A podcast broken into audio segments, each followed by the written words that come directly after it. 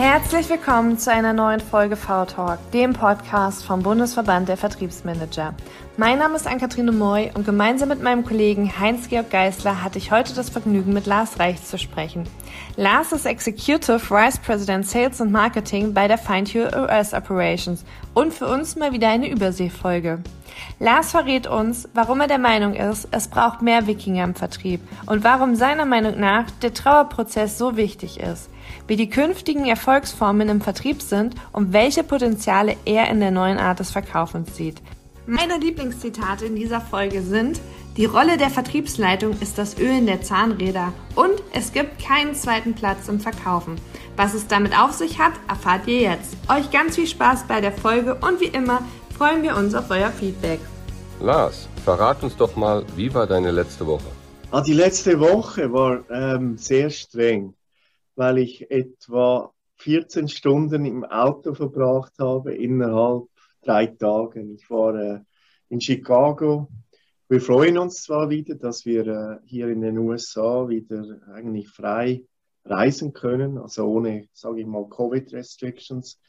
Aber ich war wirklich viel unterwegs, habe zwei potenzielle Supplier besucht und äh, hatte interessante Meetings und war schön draußen zu sein und Leute zu treffen in, äh, in Person. Um da mal nachzuhaken, das heißt, äh, bei euch ist die Welt quasi wieder auf äh, Null gedreht, weil hier in Deutschland haben sehr, sehr viele, gerade Key Accounts, äh, Manager, Angst äh, oder Außendienstmitarbeiter Angst, dass es nicht mehr so wird wie vorher und dass sie sich vom ähm, schlechten Autobahnkaffee verabschieden müssen und eigentlich alles nur noch virtuell stattfindet. Ja, also was wir haben noch hier, also wir sind ja im Automobilindustrie und ich muss sagen, die ganz großen Firmen, also die OEM, Ford und GM, die haben immer noch äh, Restriktionen und die meisten Leute arbeiten noch von zu Hause, obwohl wir die inzwischen beim Starbucks treffen und so. Also es gibt auch da inzwischen Austausch. Aber soll ich mal sagen, auf dem Tier 1 und Tier 2 Level sind die Leute wieder offen.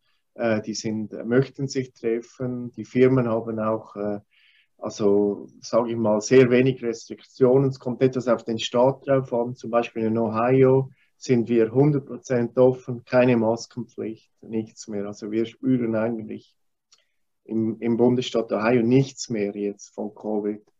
Äh, in Illinois, wo ich war, da Chicago, gibt es immer noch Masken, so zum Beispiel in den Restaurant. Aber wie gesagt, Firmenbesuche sind möglich und, und man merkt auch, also man merkt eine gewisse Müdigkeit von diesen, äh, äh sage ich mal, Teams-Meetings und, und, und äh, ich merke das, dass die, die Leute sich austauschen möchten. Wir, wir waren auch äh, drei Wochen, vor drei Wochen an einer Trade Show und wir hatten noch nie, also es war Rekord-Attendance und das war wie fast, also sagen wir mal eine Party, man richtig gemerkt, die Leute möchten sich austauschen, möchten miteinander sprechen und, und, und, und das ist einfach im, das ist das Schöne und ich glaube, dass auch für uns in unserem Beruf von, von der Verkaufsseite es zeigt, dass der, der soziale Austausch und der Mensch immer noch im Mittelpunkt steht und ich glaube, dass wieder zurückkommt.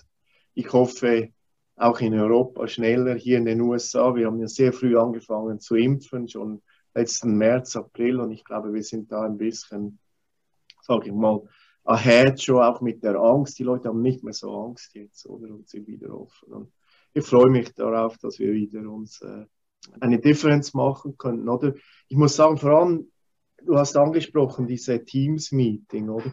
Was ich festgestellt habe im Verkauf, es war extrem schwierig, einen Unterschied zu machen, oder? Du gehst zu einem, einem Possible Customer, also ein Kunde, der, der etwas möchte von dir und der hat dann drei, vier Meetings, Teams-Meeting mit drei, vier verschiedenen, äh, sage ich mal, Possible äh, Lieferanten. Und das war dann wirklich schwierig, äh, sich außer dem Preis, sage ich mal jetzt, sich richtig abzuheben. Und was einem fehlt, das ist ganz, ganz wichtig in unserem Business. Wir, wir äh, sind Zulieferer in der Automobilindustrie und das sind Multimillion-Dollar-Aufträge. Was einem fehlt, sind die Informationen vor dem Meeting oder wenn man im Lift ist oder, oder beim Lunch oder so. Und, und diese Informationen rundherum, um das Verkaufsgespräch selber, waren vielfach sogar noch wichtiger. Und das hat gefehlt jetzt in den mhm. letzten eineinhalb, zwei Jahren. War, war, war für uns sehr schwierig, muss ich sagen, auf einem Business-Level. Lars, wenn du daran denkst, äh, dass das Corona jetzt mit dem Impfen alles so in, in, in den Griff kommt, was deine Einschätzung, äh, wie viel kommt eben zurück vom Vertrieb vorher und wie viel ungefähr prozentual bleibt eben digital und, und was macht auch Sinn, vielleicht in Zukunft mhm. weiterhin digital zu machen? Mhm. Also es hat ja sicher auch ganz viele Vorteile, oder? Zum Beispiel ein schnelles, sage ich mal, ein Meeting mit drei oder vier Ingenieuren, die in verschiedenen Orten sitzen und man sich da über eine Toleranz oder über eine, sage ich mal, eine Produktionsverfahren sich schnell ab, ab, updaten kann. Für das ist das sicher super, oder? Aber wenn man wirklich um Millionen von Dollar Aufträgen kämpfen muss, wo es über Jahre geht, das glaube ich, dass das 100% zurückkommt, dass man das in Person, dass man einmal ein Dinner haben muss mit den, mit den, mit den Leuten, dass man, äh, dass man sich persönlich austauschen muss. Das kommt also 100% zurück. Da bin, ich, da bin ich davon überzeugt, weil ich das sehe, dass das im, im, im Wesen des Menschen liegt, oder? Und weil Leute kaufen nicht Leute kaufen immer noch von Leuten, oder? Und es sind immer noch Leute, die auch die Entscheidungen machen. Das sind, und schlussendlich müssen wir versuchen, die Entscheidung zu beeinflussen, oder? Weil, weil Preis, das kann jeder heute, oder? Jeder ist günstig, jeder muss mithalten. Aber dann für mich, es ist wirklich die persönliche Beziehung und, und das Vertrauen, das den Unterschied macht. Das, das sehe ich selber auch, wenn ich, ein, wenn ich etwas kaufe, ein Auto oder irgendwas, oder? Das ist, äh, ich kriege den Preis beim Lieferanten A, beim Lieferanten B, aber äh, der, der einen Unterschied macht mit dem persönlichen Kontakt, der kriegt mein Business. Und was macht da für dich dann den erfolgreichen Vertriebler aus? Also das ist ja nicht nur die Tatsache, dass wir vor Ort sind, sondern da spielt ja noch viel mehr mit rein. Wo siehst du ja. die Chance vor Ort? Ja, also es ist natürlich, kommt ein bisschen aufs Business drauf an, aber für uns ist ein Vertriebler mehr ein Berater als ein Consultant, der den Kunde begleitet. Und was auch sehr, sehr äh, sich geändert hat über die letzten, sage ich mal, vier, fünf Jahre, ist, dass wir weiß, meistens nicht mehr mit einem oder zwei ähm, Decision-Träger, wie sagt man in Deutsch, mit, also äh, Entscheidungsträger. Entscheidungsträger, sondern was wir jetzt vielfach äh, festlegen, ist, dass wir viel mit äh, ähm, Sourcing Boards, also Einkaufsboards äh, arbeiten müssen. Und dann ist es dann ganz wichtig, dass der Vertriebler all die Leute, die ein, an der Decision beteiligt sind, abholt. Und das ist der Schlüssel, oder? Dass er nicht nur mit dem Einkaufschef in Kontakt kommt, sondern dass er auch sieht, okay, da ist ein Ingenieur, der ist da in, in Pittsburgh, da ist ein, ein Qualitätsmanager, der ist in Detroit. Und das Wichtigste für uns vom Vertriebler ist, dass er versteht, wer die Entscheidung macht und dass er alle abholt. Dass wenn es dann zu einem Sourcing-Meeting kommt, dass er sicher ein oder zwei Champions hat, die für uns, also für die Firma, äh, äh, sage ich mal, die Fahne in die Hand nehmen und, und die Entscheidung beitragen. Und äh, das ist also wichtig, dass, dass einer versteht, wo, wo die Entscheidungen und, und, und wer damit beteiligt ist und dass wir versuchen, die abzuholen. Oder? Und das, das sehe ich vielfach bei jungen äh, Verkäufern, die ich habe bei mir im Team, die Vielfach denken die, okay, wir haben jetzt das kalkuliert, das Angebot abgeschickt und jetzt ist meine Arbeit getan. Aber ich glaube, die richtig guten Verkäufer, bei denen fängt die Arbeit erst an, wenn das Angebot abgegeben ist. Und die es dann eben verstehen, die richtigen Leute, sage ich mal, zu begeistern für, für unsere Firma. Oder? Und, und das mit einem cleveren, smarten Approach und nicht mit einem oder mühsamen und, und, und, und langweilig und, und oh, jetzt kommt noch der Verkäufer oder das ist das Schönste ist, wenn sich die Leute freuen, wenn uns, wenn es unsere Leute kommen und wenn wir ihnen was geben, das sag, das habe ich darum gesagt, mehr Consultant denn ein Verkäufer oder wir, wir helfen ein Produkt äh, günstiger oder ein, ein, ein, wir, wir, helfen dem Kunden etwas, etwas zu gewinnen. Und das, das macht ein guter Verkäufer aus, wenn er das versteht. Und Wieso sagst du, wenn das Angebot abgegeben ist, müsste nicht eigentlich äh, nach dem klassischen Buying Center das vorher passieren? Also es ist nicht perfekte Welt, ich habe alle begeistert und im besten Fall schon alle Entscheider an einem Tisch, bevor ich das Angebot abgebe? Jetzt grinst er. Ja, ja, also ja. ja, das ist eben noch schwierig, oder? Viele, also was ich feststelle bei Verkaufsabteilungen, die sind mehr äh, Quote-Generating Machines und das muss man aufpassen. Man mhm. muss, oder man kann im, man, man kann im Verkauf unheimlich äh, busy, wie heißt das? Man kann extrem viel Arbeit haben und man hat immer viel Arbeit und man hat dennoch keinen Erfolg. Und darum sage ich jetzt bei, beim Angebot, ich sage natürlich klar, es muss alles zuerst, sage ich mal, ein Lead muss äh, qualified werden. Also man muss sehen, ist das gut und so. Aber viele machen das viel zu wenig. Viele konzentrieren sich wirklich einfach, der Kunde möchte ein Produkt, ich muss das anbieten und wir bieten das an und dann ist schon das nächste wieder auf dem Tisch und wir bieten das an und das an. Du musst dich mal auch im privaten Leben darauf achten, wenn du äh, ich gehe wieder zurück auf ein Auto kaufen. Wie viele fassen nach? Wie viele fragen dich nach deinem Namen? Wie viele, die, die, die verpassen alle diese Chancen. Und das wird auch im professionellen Verkauf gemacht. Ich glaube, dass der größte Fehler im professionellen Verkauf ist nicht, ist die Nachfassung nach dem Actual Angebot. Und dass man nicht nur ein sage ich mal, ein busy work macht, sondern dass man sich wirklich überlegt, was mache ich, wo, an was arbeite ich, was gibt mir der größte Erfolg. Und das ist übrigens, was ich glaube, ist die wichtigste Rolle eines äh, Sales Managers oder eines Vertriebsmanagers, zu schauen, dass deine Leute an den richtigen, an den richtigen äh, Leads, an den richtigen, ähm, sage ich mal, äh, RFQs arbeiten, die dann auch zum Erfolg führen. Und das ist in, in, meine, in meiner Position, ich habe, ich habe 14 äh, äh, Key Account Manager, die direkt äh, ähm, rapportieren und ein, ein VP of Sales noch, der zu mir, mir rapportiert. Und das braucht ein bisschen Fingergefühl, ist auch nicht immer einfach, aber das ist wirklich die wichtigste, dass ich schaue, die ganze Verkaufsabteilung zu steuern, dass wir an den richtigen Sachen arbeiten und dann auch, dass wir nachfassen und schauen, warum hast du nichts gehört? Haben wir die falsche Lösung angeboten? Kannst du nachfragen? Sind wir zu hoch im Preis? Müssen wir was machen? Und das ist wirklich etwas, das ich äh, wöchentlich mache mit meinem Team, diese, sage ich mal, enge Zusammenarbeit mit, mit, äh, mit Opportunities und mit dem Account Manager. Das heißt, die Vertriebler sind eigentlich damit beauftragt, die Orchestrierung richtig zu machen. Eben jetzt nicht nur sich selbst zu steuern und eben das Nachfassen nicht zu vergessen, sondern wirklich die, die verschiedenen Teammitglieder immer wieder an die richtigen Touchpoints zum richtigen Zeitpunkt bringen yes. mit den Kunden, mit dem yes. Buying Center eben.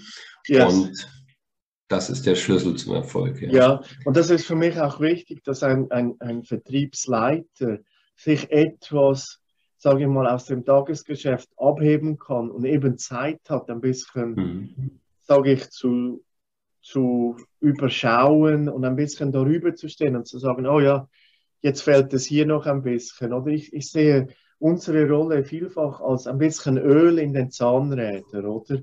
Weil wir sind nicht die, die die Räder drehen, aber wir sind die, die es, die es runder macht und, und, und, und dass es nicht quietscht und nicht klemmt, oder? Mhm. Dass, dass der Motor gut läuft, oder? Dort, dort sehe ich die Aufgabe eines äh, Vertriebsleiters. Und da können wir mit ein bisschen Öl ganz viel erreichen. sind, sind, die, sind die Zahnräder denn äh, wie bei uns hier noch üblich äh, auch gleich die Silos? Oder, oder ist das, spürt ihr das nicht mehr so in den USA? Das also ist ja mal Marketing, doch. Service und Sales. Ja, Yes, yes, aber ich habe da auch einen, einen, äh, einen ganz direkten Approach. Und wir hatten zum Beispiel, als ich ange ich habe hier vor, äh, ich bin schon 22 Jahre mit Fine Tool, war aber mal zwei Jahre weg von 14 bis 16. Und als ich zurückgekommen war, hat der Verkauf gezügelt, also da in eine eigene Abteilung, renoviert, alles super, aber wir waren weg vom Engineering. Und bei uns hat man das sofort gemerkt. Und ich habe innerhalb von vier Monaten zurückgezügelt. Und für, für mich ist das auch eine, sage ich mal, ein Schlüssel zum Erfolg. Es kommt ein bisschen darauf an, in was für eine Industrie das du ist. Aber unsere Sache ist sehr technisch. So, wir machen eigentlich einen tagtäglichen Abgleich mit unserem Engineering Department und versuchen auch so, sage ich mal, diese Silos schon, schon, schon im, im, im Keim zu ersticken. Und äh, ist klar, bei mir ist auch Marketing. So, ich habe also nicht diese, äh, sage ich mal, Silo zwischen Sales und Marketing, sondern das ist bei uns, es heißt äh, Sales und Marketing, so beides ist bei mir. Und dann, äh, was wir natürlich haben, wie auch überall, ist immer ein bisschen der Zwiespalt zwischen Produktions- und Sales. Oder Produktion hat immer das Gefühl, wir verkaufen es zu billig und wir haben immer das Gefühl, die produzieren zu teuer. Oder? Das ist ein bisschen ein, eine, sag ich mal, eine, äh, äh, ein Reibungspunkt. Aber äh, da auch, ich denke, bei mir ist immer noch, äh, hat es zu tun auch mit persönlichen Kontakten zu den äh, verschiedenen VPs und ein regelmäßiger Austausch, dass man sich einander versteht und auch die Leiden und, und, äh, und Freuden voneinander gesteht. Und, ja. Da hatte ich, eine, ich hatte eine gute Diskussion heute Morgen. Ich möchte das noch schnell an, ansprechen, wenn wir schon beim Verkäufer sein. Ich hatte eine gute Analogie. Ich hatte habe jetzt ein paar Leute angestellt und die erste oder zweite Frage bei mir ist immer, ob die dann von zu Hause arbeiten dürfen. Oder? Und da möchte ich jetzt auch nochmal, du hast jetzt von Silos gesprochen, oder? Für mich ist das auch noch wichtig. Ich bin ein bisschen old-fashioned, aber bei mir ist auch wichtig, gerade bei so einem technischen Job, dass wir voneinander lernen, dass man die Kultur der Firma kennt. So, ich bin da so sehr auch, äh, sage ich mal, dass man bin nicht für gar nicht von zu Hause, aber ich bin aber für ein gemischtes Modell, dass die Leute sicher ein oder zwei Tage reinkommen. Ich, ich, ich komme jetzt schnell zurück auf die Diskussion, ich hatte mit einem guten Freund heute Morgen. Was die Leute vielfach vergessen, junge Leute, die sagen, oh, ich möchte nur von zu Hause arbeiten. Es ist extrem schwierig, A, die Kultur einer Firma zu äh, lernen, aber zweitens, jemals promoted zu werden. Also man muss sich das ganz gut vorstellen, dass wenn einer da ein Applikationsingenieur oder so ist, dass der vielleicht dann das Leben lang Applikationsingenieur ist, wenn er von zu Hause arbeitet. Und der hat mir heute Morgen gesagt, if you like a job, work from home. If you like to have a career, come to the office. Und das ist genau, was das ist. Also wenn es nur um einen Job geht, bleib zu Hause. Aber wenn du wirklich advancen möchtest, eine Firma, wenn du dich austauschen möchtest, wenn du äh, promoted werden möchtest und wenn du ein bisschen, sage ich mal, ahead kommen musst, vergesse nicht den, den Kontakt mit den Leuten auch, auch bei der Arbeit. Und das hat auch zu tun mit verschiedenen Departments und verschiedenen, äh, dass du exposed bist, dass die Leute dich kennenlernen und sagen, doch, der ist ein guter Typ, der kann das. Und da muss man also wirklich aufpassen, wenn man jetzt nur von äh, jetzt gerade im Vertrieb ist das ja sehr in, dass man sagt, oh, ich mache doch alles von zu Hause. Und, Wie unterstützt äh, denn an der Stelle äh, das Thema Vereinbarkeit mit Familie und äh, Beruf? Weil tatsächlich, du hast ja recht, was ja, das Thema Karriere ja. Also ich kann die Argumentation ja, ja. verstehen. Ähm, aber also, auch die andere ja, ja. Perspektive, ne? das Thema Vereinbarkeit, ja, ja. mit Homeoffice einfacher ist und gerade wir im Vertrieb ja viel unterwegs waren. Ja, ja, ja, ja. ja, ja. Nein, nein, ich sage auch, ich bin eigentlich für ein gemischtes Modell, ich selber, oder? Dass man sagt, man ist vielleicht zwei, drei Tage zu Hause oder drei Tage in der Arbeit und zwei Tage von zu Hause. Aber das ist schon, äh, ich habe auch, äh, mit, ich habe eine, eine, eine Dame, die ist in Salt Lake City und das funktioniert super, muss ich sagen. In Utah, das ist 3000 Kilometer weg von mir. Die arbeiten 100% von zu Hause. Und, äh, aber bei mir ist es halt dann auch, es hat dann auch eben zu tun mit, der, mit die richtigen Leute zu haben, oder? Weil für mich ist nicht zu Hause arbeiten automatisch so, der macht nichts, oder? Weil zum Beispiel da mein Key Account Manager, ich muss sagen, die arbeitet wahrscheinlich hart, viel harter als viele Leute hier, oder? Und das, äh, ist mir dann auch okay, wenn sie mal am Nachmittag um zwei oder drei joggen geht oder so, das ist ja kein Problem. Die ist dann wieder von fünf bis sieben dran oder so. So, das ist schon so. Man muss natürlich sicher eine Balance äh, finden und da sind wir nicht sehr gut in den USA, kann ich dir sagen, gegenüber äh, Deutschland. Oder? Wir arbeiten vor allem. Oder? Wenn ich nach Deutschland anrufe, ist immer, der ist in den Ferien, der ist im Urlaub, wir machen die, wir machen die Brücke. Am Freitag, oh, was meinst du Freitag? Da sind wir eh zu Hause ab 12 Uhr oder so. Für uns ist das ein bisschen. Okay, bei welchem Unternehmen ist das? Nein, aber ich sage, wir leben, ich muss sagen, in den USA, wir arbeiten äh, äh, vielleicht nicht effizienter, aber stundenmäßig extrem viel mit. Oder die Leute fangen mit zwei Wochen Ferien an im Jahr. Hm. Das ist verrückt, oder? Das glaubt man noch gar nicht, dass das noch gibt, oder? Und dann Weihnachten und so, da musst du dann von diesen zwei Wochen nehmen, oder? Ist dann nicht äh, der Brückentage und so. Oder so. Bei mir im Team hat sage ich kaum jemand, der mehr als eine Woche am Stück Ferien macht. Das ist also ein großer Unterschied zum. Äh, wir sind also nicht so gut mit diesem äh, Work-and-Life-Balance. Und, äh, ja, leider. Muss ich sagen, ich bin ein bisschen, äh, äh, manchmal ein bisschen neidisch, wenn ich sehe, wie das geht in Europa. Wir, wir wir verpassen das ein bisschen. Ja, das ist schon eine ganz gute äh, Einrichtung, würde ich mal sagen. Äh, ja. Manchmal ist es dann aber auch zu viel des Guten, mal ganz ehrlich, wenn man international arbeitet, dann, äh, dann leidet schon die Wettbewerbsfähigkeit natürlich dann auch. Ja? Wenn du jetzt als ja. deutsche Zulieferer Automotive eben mit, mit ähnlichen Produkten dich in der USA vergleichen musst mit Zulieferern, die sind einfach präsenter beim Kunden. Ne? Ja, ja. Du, also du hast schon recht, du erlebst schon oft, dass da so äh, ja, da hat man sich seine Königreiche geschaffen. Ne? Und das ist selbstverständlich, ja. wie du sagst, dass um 12 Uhr heimgegangen ja. wird. Und das ja. ist aber von Firma zu Firma ganz unterschiedlich. Ja, habe ich, hab ich so und so erlebt. Aber ich glaube, die, die, die gute Mischung, die wäre irgendwo in der Mitte. Ne? Ich meine, keiner beschwert sich, dass er, dass er zu, wenn er zu viel Urlaub hat, glaube ich. Aber es, es merkt man schon, dass das ab und zu doch hilfreich wäre, wenn wir auch ein bisschen handlungsfähiger werden in, wären in, in Richtung jetzt nicht Higher-and-Fire-Mentalität.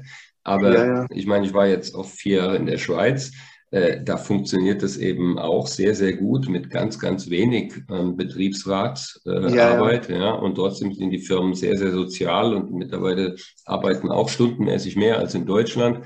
Also mhm. das eine muss nicht immer das andere ausschließen, mhm. finde ich. Hat das aber, nicht aber auch was mit intrinsischer Motivation zu tun? Also ich würde mich jetzt auch nicht zu denen zählen, die umso ja, ja. den äh, Stift verwenden. Ja. Also überhaupt gar nicht. also, aber, aber, aber, weißt du, was wir sehen hier in den USA, dass viele sagen, jawohl, im Verkauf, ihr dürft mehr zu Hause sein. Aber was jetzt passiert, dass viele machen, machen denn, sage ich mal, das nehmen das äh, Base Salary, wie sagt man das, äh, Monatsgehalt drunter und machen einen höheren und höheren Kommissionsanteil. Mhm. Weil die glauben, wenn jemand zu Hause ist, dass man die dann mehr motivieren muss, sage ich mal, auf einer, äh, äh, auf einer äh, Kommissionsanteil, dass die, sage ich mal, harter arbeiten, dass die mehr, sage ich, übers Geld gesteuert werden. Und, und muss ich sagen, da bin ich nicht nur Fan, aber das hat auch wieder zu tun mit der Industrie, weil unser Verkaufszyklus ist äh, 18 Monate bis zwei Jahre und so. Und das ist natürlich nicht das Richtige, sage ich mal, für äh, äh, hohe Kommissionen, oder? Weil wenn jemand hohe Kommissionen, dann musst du ein Produkt verkaufen und dann das nächste und nächste und nächste. Aber das wird also gemacht in den USA, dass eigentlich, okay, du darfst mehr von zu Hause arbeiten im Verkauf, dafür kriegst du nur noch sage ich 50 Prozent von deinem Salär, der Rest ist Kommission. Hast dann auch eine Upside natürlich, aber dann musst du also da bist du auch Tag und Nacht dran, oder muss man auch sagen. Oder so, es hat nicht nur Vorteile, es hat immer, äh, hat immer beides, ein bisschen Sonne, ein bisschen Schatten. Oder man muss alles, man muss alles anschauen. Oder?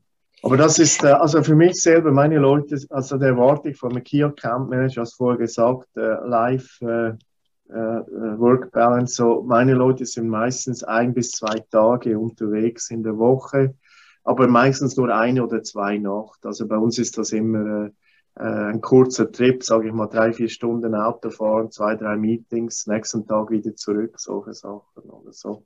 Wir versuchen da schon auch äh, ein bisschen äh, Balance zu haben, aber äh, ja. Du sagtest vorhin, hast du uns schon ein Erfolgserlebnis äh, für guten Vertrieb genannt. Du sagtest uns eingangs, du hast noch mehr davon auf Lager. Ja, ich habe ein bisschen mehr, ja, das ist nicht alles. Also, also eines ist eben, das sage ich mal, die richtigen, also das Wichtigste fängt ja an mit den richtigen Leuten zu haben. Ohne das kannst du gar nichts machen. Oder? Und dann habe ich einfach, ich habe vier, vier Punkte eigentlich und möchte die vielleicht schnell äh, ein bisschen, äh, ein bisschen beleuchten. Also das, das eine ist natürlich, äh, dass du sage ich mal, dass, dass, du verstehen musst, wie du unique bist, also ein Unique Selling Proposition. Und das ist gar nicht so einfach. Oder viele im Verkauf, wenn du die fragst, ja, was macht denn der Unterschied? Ja, wir sind die billigsten. Aber das ist eben nicht das, weil es gibt immer noch einen, der billiger ist, oder? Und dass man wirklich versteht, wo bist du zu Hause? Wo hat deine Dienstleistung oder dein Produkt wo machst du einen Unterschied? Und das genau zu definieren können, das ist also etwas bei mir ganz wichtig, weil zum Beispiel bei uns, wir, wir brauchen eine technische Lösung, die einen kommerziellen Vorteil gibt den Kunden. Ohne das haben wir keine Chance. Aber das, viele Leute, wo ich, äh, wo ich, sage ich mal, Verkäufer, die hier, äh, sage ich mal, unsere Zuliefer, die kommen hier rein, farbigen Prospekt, hier Unsere Firma wurde irgendwie 1860 gegründet und schon drei Großvater und Onkel und weißt du was, bin ich schon gelangweilt. Und dann, ja, was habt ihr denn? Ja, wir sind die, wir sind günstig, oder? Und das reicht einfach nicht mehr. So, man muss also gut verstehen, was man, wie man sich abheben kann. Wo macht ein Produkt einen Unterschied? Oder, oder es kann ja auch eine Dienstleistung sein. Aber, aber ich, ich würde auch als Vertriebsleiter mit meinem Team wirklich Zeit verbringen und Training machen und eben auch die Leute, sage ich mal, auch die Verkaufsunterlagen darauf auszulegen und, und die Gespräche darauf auszulegen, dass man einen klaren Unterschied sieht. Oder so Unique Selling Proposition, das ist Nummer eins. Und dann ist für mich ganz wichtig und je länger, je wichtiger, ist auch die ganze Positionierung. Also das ist, und ich sage jetzt nicht nur Marketing, sondern ich sage bewusst eine Positionierung von deiner Company oder Dienstleistung als, sage ich mal, positives Erlebnis. Also das heißt, wenn du dein Logo siehst oder wenn die deinen Namen sehen, dass die schon wissen, dass eine gute Firma, die ist vertrauenswürdig, die können was. Und, und das hat zu tun mit, äh, also es ist ein, für mich ein Integrated Marketing Approach und es wurde sehr, sehr kompliziert in den letzten paar Jahren. Oder früher war es eine Broschüre oder irgendeine Präsentation. Heute musst du auf LinkedIn präsent sein, du musst äh, ähm, Pay-per-Click, sage ich mal, Google musst du gut sein, dass die Leute dich finden. Und dann musst du das Ganze äh, in ein, in ein cohesives, wie sagt man in Deutsch, in ein äh, äh in ein Package machen, dass das ein abgerundetes Package wird und dass deine Firma wirklich auch als Nummer eins darstellt. Weil, du, weil wenn du heute nicht Nummer eins oder zwei bist in einem Markt, hast du es sehr schwierig. Und ich habe vorher von Sourcing Boards gesprochen. Oder? Ich hab, und dort geht es dann wirklich darum, um das Image der Firma. Wie wichtig und, sind denn an der Stelle für dich die einzelnen Mitarbeiter? Also siehst du es als wertvoll oder wichtig an, an der Stelle einzelne Mitarbeiter als Personal Brands nach vorne zu stellen? Stichwort Corporate Influencer. Siehst du das gerade mit der Aussage Menschen kaufen von Menschen? Ja, also ich sehe natürlich, dass es äh, ist auch ein bisschen mit Produkt und Firma, wenn man, wenn man mit Multimillionen Dollar äh, Aufträgen spielt oder wie wir in der, wenn wir ein, ein, Teil kriegen, das sind dann sechs, sieben Millionen Teile im Jahr, die drei, vier Dollar sind und so. Und da ist der einzelne Key Account Manager schon, wenn der zum Kunde geht, ist der die Firma. Der repräsentiert selber die Firma. Und das ist für mich schon wichtig, dass das eben in, in unserer, zum Beispiel unserer äh, Industrie, die sind alle Ingenieure und alle haben ein MBA. Also das sind äh, highly, äh, sage ich mal, educated people, consultant, das sind keine Schwätzer beim Kunden, die, die vertreten die Firma im besten Interesse. Aber die musst du dann unterstützen mit dem, was ich sage als Branding, dass wenn die dorthin kommen, dass die die richtigen, das ist wie eine Werkzeugkiste, dass die die Kiste aufmachen können, da ist der richtige Schraubenzieher drin und da ist der richtige Hammer drin und nicht, und nicht nur eine, nicht nur ein zu kleiner Schraubenzieher oder der Schraubenschlüssel, der nicht passt.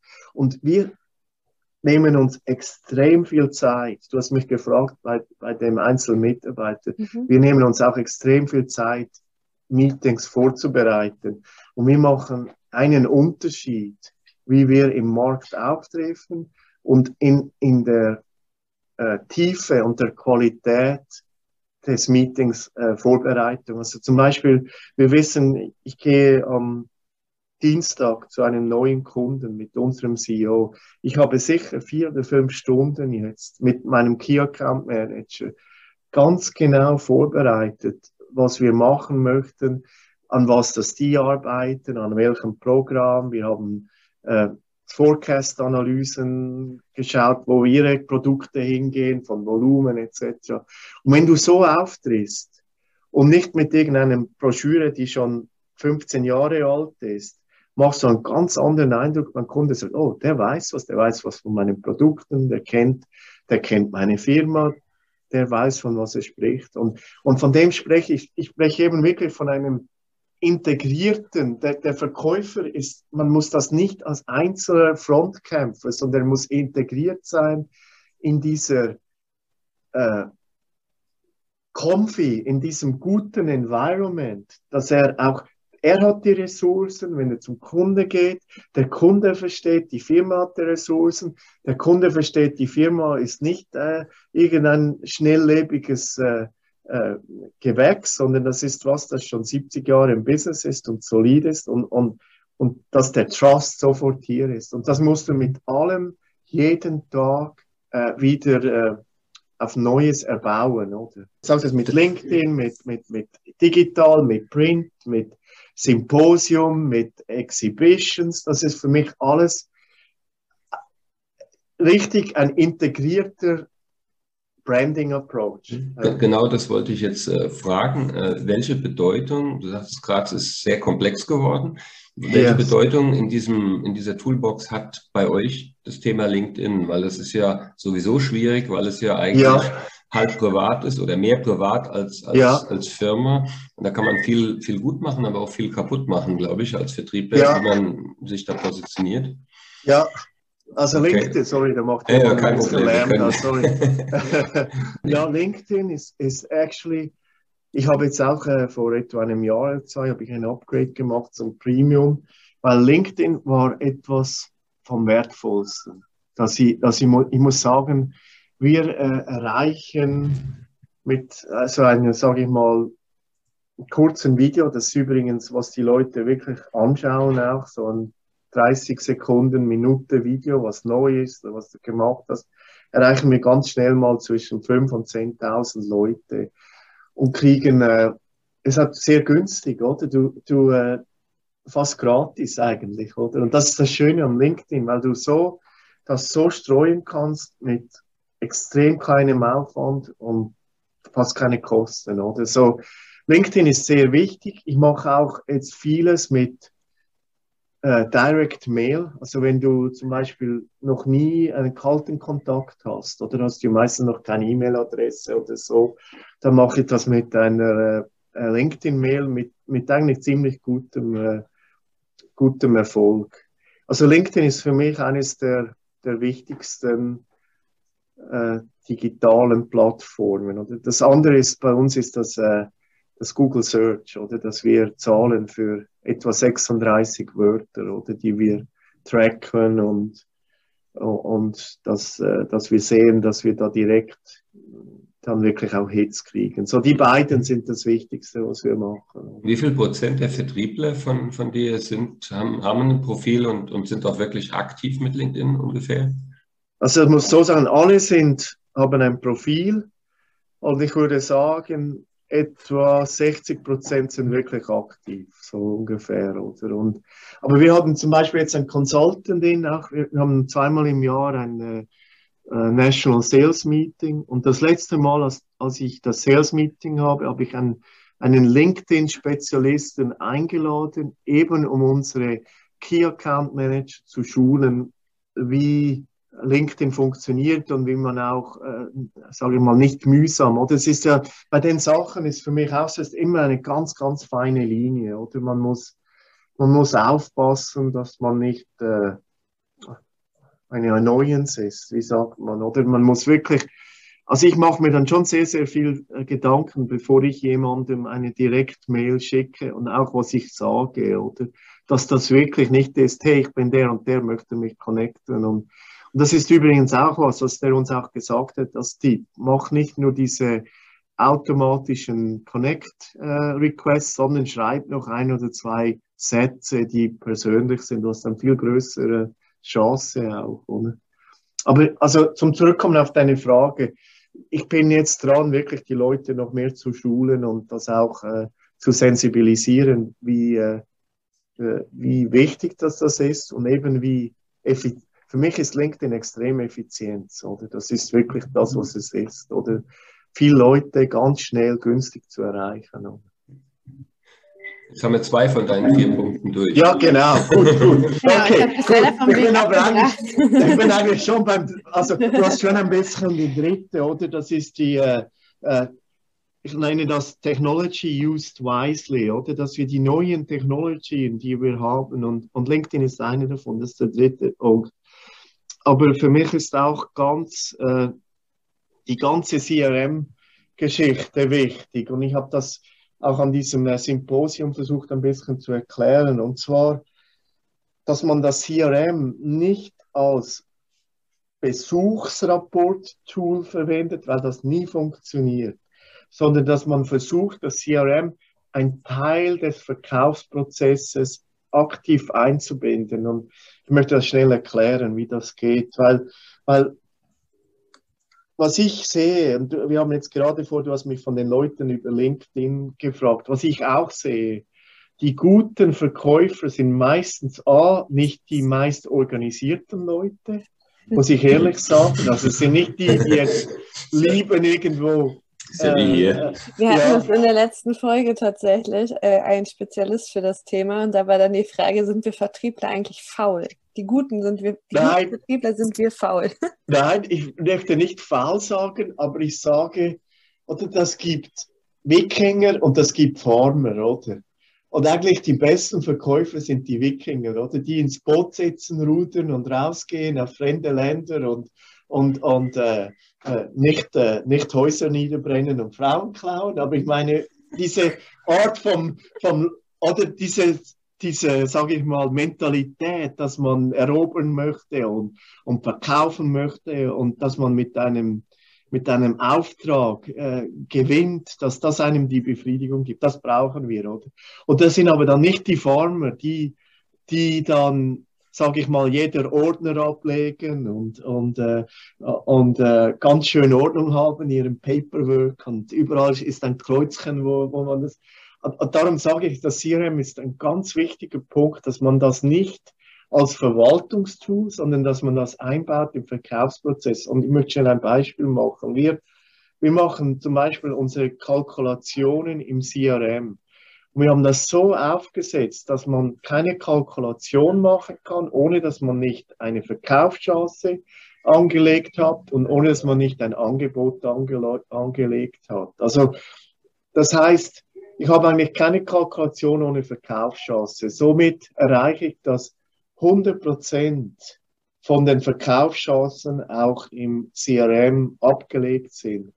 Und jetzt komme ich nochmals zurück auf den Verkäufer. Und die meisten guten Verkäufer, die haben auch äh, Partial Memory Loss, oder? Und ich komme nochmals zu dem zurück, auf dem, äh, auf dem Nachverfolgung, oder? Das, der tagtägliche Business ist so busy. Telefone, Meetings, was auch immer. Und ich kann dir sagen, auch ein guter Verkäufer, die haben normal eine Zeitspanne so von zwei bis vier Wochen. Was vor vier Wochen gemacht wurde, ist meistens schon ein bisschen cloudy, oder? Und da kommt jetzt auch wieder das CRM rein. Also ich sage, ich schaue jede Woche in einem Verkaufsmeeting alle Verkaufschancen über 50 Prozent an mit meinen Leuten. Und wir gehen schnell durch und sagen, okay, was siehst du hier? Warum fehlt es noch? Warum kommt es nicht zum Abschluss? Was fehlt noch? Und das hilft eigentlich. Also bei uns ist das CRM ein, eingebunden im Verkaufsprozess, aber das Wichtigste ist auch, wir machen die ganze Nachverfolgung wirklich ähm, wie sagt man, präzis und äh, institutiös, also sehr, sehr genau. Und für das brauchen wir das. Und, und das nenne ich die Technologie auch gut eingesetzt. Mhm. Was ich immer wieder sehe bei vielen Firmen, die machen, oh, jetzt haben wir ein CRM und jetzt muss jeder Verkäufer nach einem Besuch ein, ein, ein Besuchsrapport da reintun, oder? Und das ist das dümmste Sache, die ich je gesehen habe. Ich muss ehrlich sagen. Danke. Das finde ich eine, eine Missuse von einem CRM-System und äh, eine Verschwendung der Zeit, oder? Muss ich ehrlich sagen. So, also, Sehr cool. Das, wir sind, das wir sind beisammen. Also ja, also für mich ist das CRM, digitale Plattformen, LinkedIn, Google Search und dann alles in der Cloud. Und das ist dann auch eine Voraussetzung, dass du von zu Hause arbeiten kannst, oder? Weil das war auch noch etwas, oder? Beim zweiten CRM haben wir dann eine äh, VPN-Verbindung und das, das hält schon mal 30 Prozent von den Leuten weg, weil es mühsam ist, oder? So, mach es einfach für deine Leute, brauche diese Werkzeuge, aber brauche die sinnvoll und arbeite die ein in deinem Verkaufsprozess, dass die organisch im Verkaufsprozess sind und nicht ein Nebenleben auf der Seite führen und dann ist das zum, zum, äh, zum Scheitern verurteilt. So, das ist der dritte Punkt, äh, des Technologie just äh, wisely, oder? Und der, der vierte ist für mich die Leute, ein Winning Team, oder? Eben technisch, Consultant, nahe beim Kunde, wir haben zum Beispiel auch eine Sales Office in Detroit. Ich habe das vor vier Jahren gemacht. Ich habe gefunden, dass man äh, äh, nahe beim Kunden sein muss und das muss jeder auch überlegen. Und das kommt auch wieder beim Internet. Und vielleicht mit all diesem Internet und all diesen sozialen Plattformen, wir alle Menschen müssen wieder näher zum Kunden. Und mach sicher, dass deine Verkäufer, obwohl sie auch remote sind, dass sie reisen und dass sie den Kunden sehen und nicht nur zu Hause sind und dass sie eben am richtigen Ort sind. Und wenn du viele Kunden in Frankfurt hast, mach eine Sales Office in Frankfurt, eröffne eine Sales Office, gib deinen eigenen Leuten eine Insel, wo sie arbeiten können, wo sie einen Printer haben und die werden das brauchen, oder? Und die werden sich dort austauschen und voneinander lernen und äh, ja. So, das ist bei mir der, der vierte Punkt, das erfolgreiche Team. Und ich ne, nehme also viel, viel Zeit, jemand anzustellen, muss ich sagen. Und äh, ich bin da sehr, sehr hart mit den, äh, sage ich mal, den äh, äh, Charakterzügen, an, an die ich schaue. Eben, ich, ich suche Wikinger, die kämpfen können, die äh, äh, nicht zurückschrecken, wenn mal, oder das ganz wichtige Punkt im Verkauf ist, wenn du verlierst, das muss dich extrem treffen. Aber du musst nach Hause gehen und am nächsten Morgen wieder zur Arbeit kommen und wieder voll da sein und sagen, gut, du musst das Können von deinen Schultern abwischen und sagen, okay, jetzt hatten wir einen Misserfolg, aber das ist ein Teil vom Verkaufsprozess. Der Misserfolg ist ein Teil vom Erfolg. Jetzt äh, sprichst du das ja an, das ist ja super, eine perfekte Überleitung zu den Fragen, die wir all unseren Interviewgästen äh, stellen. Und zwar, Frage Nummer eins, wie gehst also wie motivierst du dich denn in solchen Situationen? Hast du Tipps? Weil, weil wir wissen, wie wichtig das ist, aber machen wir uns nichts vor, es fällt ja auch nicht immer einfach. Nein, nein, das ist extrem schwierig. Und, und weißt, weißt du, bei uns gibt es nie einen zweiten Platz, oder? Und das ist vielfach so, oder? Viele vergessen das im Verkauf, oder? Du hast einen Auftrag oder du verlierst den. Es gibt nie eine Silbermedaille, oder? Das ist, das ist nur alles oder nichts, oder? Und das ist sehr, sehr hart auf den Leuten auch. Für mich selber, ich muss sagen, der, der Trauerprozess ist ein Teil davon. Und das ist ganz wichtig. Also wenn ich jemand habe, das muss ich auch sagen, der, jetzt habe ich da 5 Millionen Auftrag verloren, oh, super und so, er war eh nicht so gut und so. Wenn dem das nicht nahe geht, dann war er nicht richtig involviert in dem. Und dieser Prozess, und ich brauche dann zwei, drei Tage, muss ich dir ehrlich sagen, wenn, ich so, wenn sowas passiert, und dann, das, das trifft mich dann persönlich auch sehr.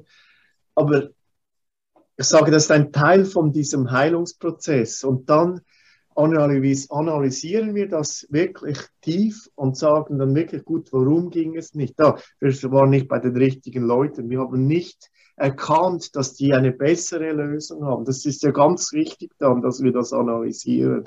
Und dann durch diese Analyse und der Trauer gibt es dann doch eine, sage ich mal, ein, das ist dann für mich ein eine Verarbeitungsprozess. Und dann sieht man ja doch, man hat auch wieder mal Erfolg an einem anderen Ort und dann kommt die Motivation, muss ich sagen, auch wieder zurück. Und, und äh, ich schaue dann schon auch, dass ich dann von meinen Leuten schauen kann, so, das war jetzt wirklich scheiße, aber das war aus diesen und diesen und diesen Gründen.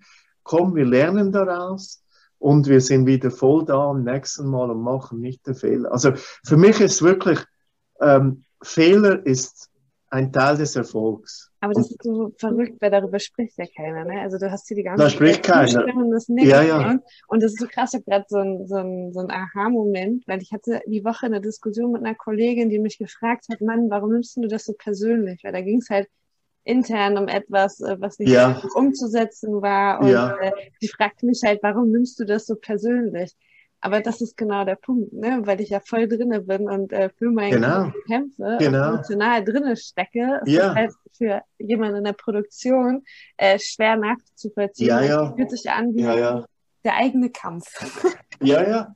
Und da, daher, daher sind ja Verkaufspositionen eigentlich immer sehr gut bezahlt, weil die eben auch, sage ich mal, emotional ist eine, eine, eine, eine Verkaufsposition schwierig.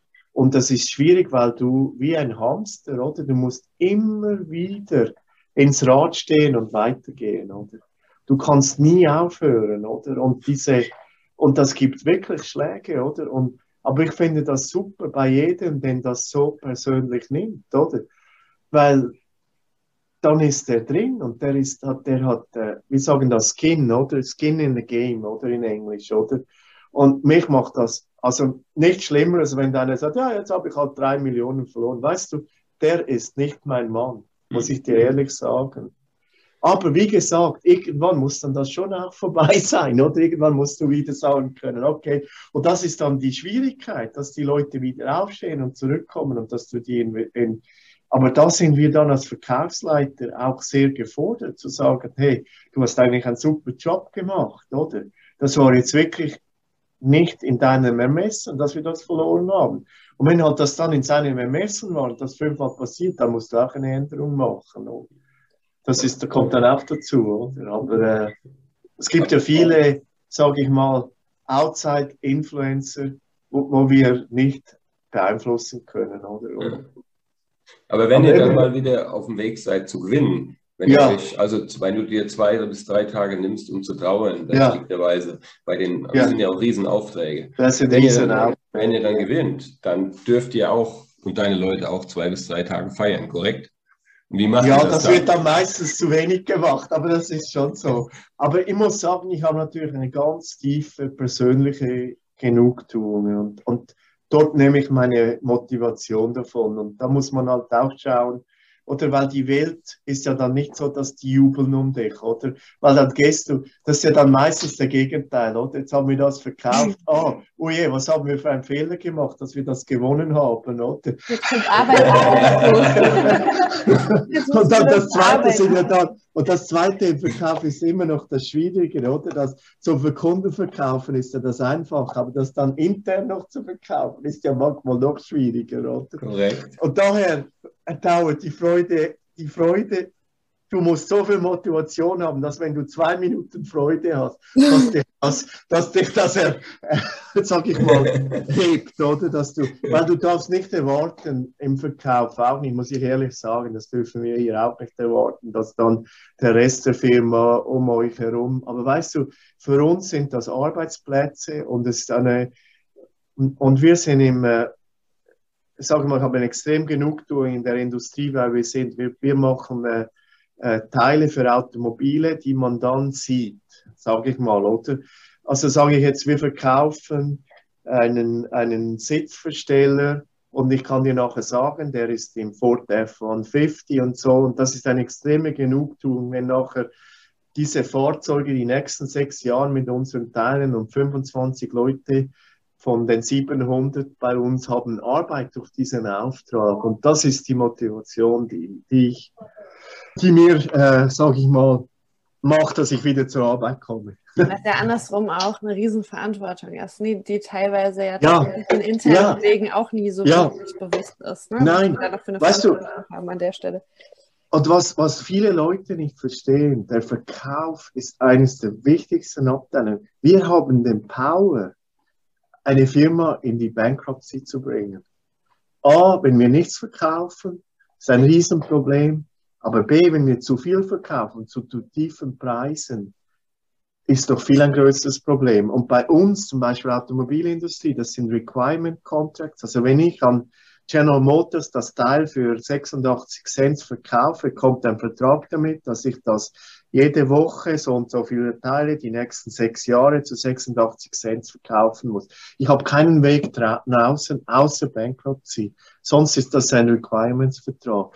Und viele verstehen nicht, was für eine Verantwortung auf dem Verkauf liegt, das richtig zu machen, seriös, die Preise gut zu kalkulieren und eben dann auch das äh, zu verteidigen, weil der Markt ist extrem hart und wir haben nicht die Margen, wir verkaufen nichts zu den Preisen, die wir anbieten. Bei uns gibt es immer am Schluss, okay, möchten wir das noch zu dem Preis annehmen oder eigentlich. Mhm. Und das ist eine unheimliche Verantwortung. Und das hast du genau richtig angesagt, dass eben viele Leute nicht sehen, die denken, wir gehen mit dem Kunden ein bisschen Nachtessen, oder? Aber bei uns liegt die Verantwortung, dass, dass, dass 700 Leute Arbeit haben und dass die Firma schlussendlich Geld verdient. Weil wenn wir einen Fehler machen, kann die Produktion noch 10 oder 15 Prozent mehr efficient sein. Das reicht nicht. Wenn wir einen wirklichen Fehler machen, kann man nichts mehr machen. Dann ist das wirklich in die Hosen gegangen. Und das ist eine extreme Verantwortung. Und das ist bei allen Verkäufern so, weil alle, bei, alle wie wir draußen, oder? Baue ich auch jede Organisation, die haben sechs Key Account Manager. Wenn diese sechs Key Account Manager, diese 14 oder 15, wenn die nichts verkaufen, da ist niemand sonst, der verkauft. Und dann hat die Firma keine Zukunft. Also der Verkauf, das sind die Zukunftsträger und das sind auch die, die Zukunftsverhinderer. Man muss sehr, sehr vorsichtig sein, dass man ein Verkaufsteam hat, das eben die Träger sind und nicht die Verhinderer.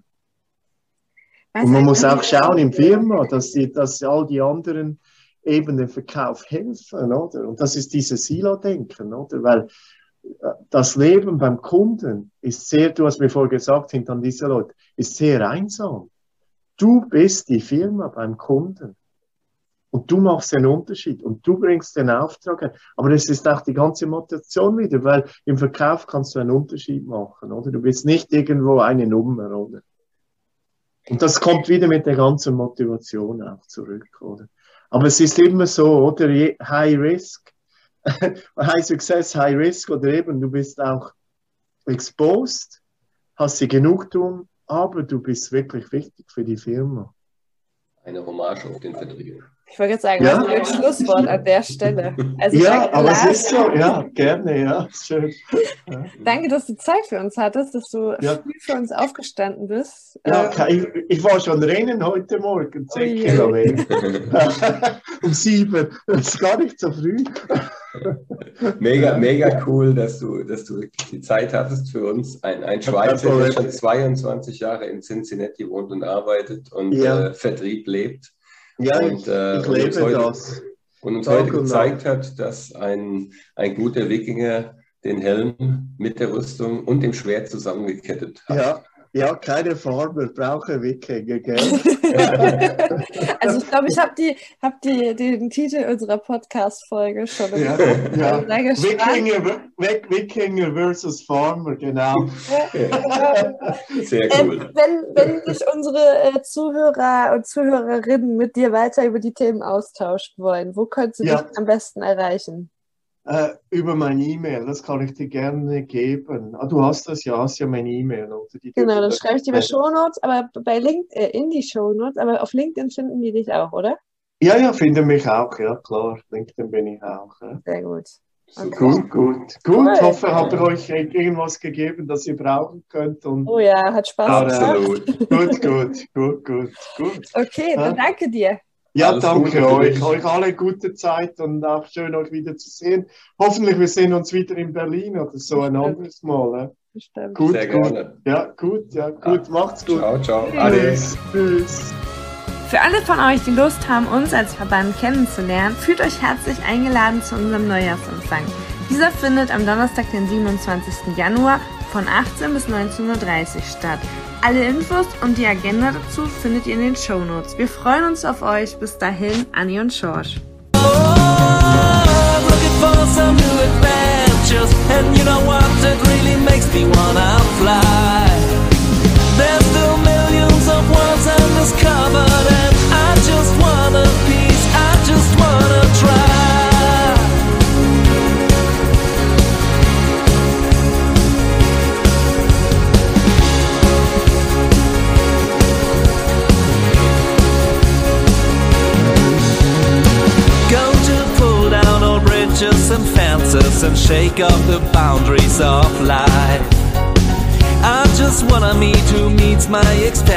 I'm ready for the big surprise.